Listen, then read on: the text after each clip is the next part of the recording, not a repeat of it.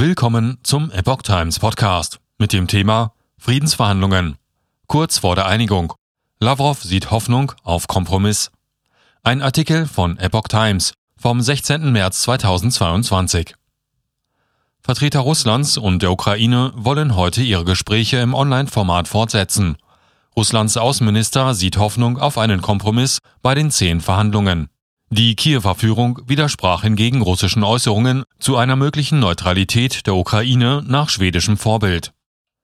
Der Kreml hält im Ukraine-Konflikt eine Neutralität des Nachbarlandes nach dem Vorbild Schwedens und Österreichs für möglich. Dies ist die derzeit diskutierte Option, sagte am Mittwoch Kreml-Sprecher Dmitri Peskov. Dieses Neutralitätsmodell könne ein Kompromiss sein. Kiew wies diesen Vorschlag allerdings umgehend zurück. Ein neutraler Status würde bedeuten, dass die Ukraine auf einen Beitritt zur NATO verzichtet. Der ukrainische Präsident Volodymyr Zelensky hatte am Dienstag bereits gesagt, dass sein Land anerkennen müsse, dem westlichen Militärbündnis nicht beitreten zu können. Die Frage eines NATO-Beitritts der Ukraine ist eine der Gründe, den Russland für seinen Angriff auf das Nachbarland angeführt hat. Moskau sieht das westliche Militärbündnis als existenzielle Bedrohung an Schweden und Österreich sind zwar keine NATO-Mitglieder, werden allgemein aber dennoch den westlichen Staaten zugerechnet. Insbesondere Schweden beteiligt sich auch regelmäßig an NATO-Militärübungen. Russland strebt Generationenvertrag an. Der russische Verhandlungsführer Wladimir Medinsky sagte der Agentur Interfax zufolge, die Gespräche gingen nur langsam voran.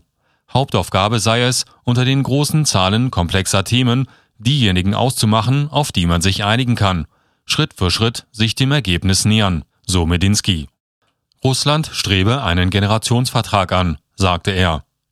Wir brauchen eine friedliche, freie, unabhängige Ukraine, neutral, kein Mitglied von Militärblöcken, kein Mitglied der NATO, eine Nachbarn, mit dem wir gemeinsame Beziehungen entwickeln können, sagte Medinsky.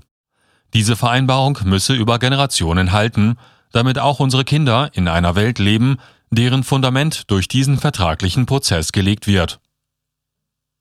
Er zitierte angebliche Kiewer Vorschläge, wonach die Ukraine wie Schweden militärisch neutral sein könnte, aber mit eigener Armee. Lavrov sieht Hoffnung auf Kompromiss.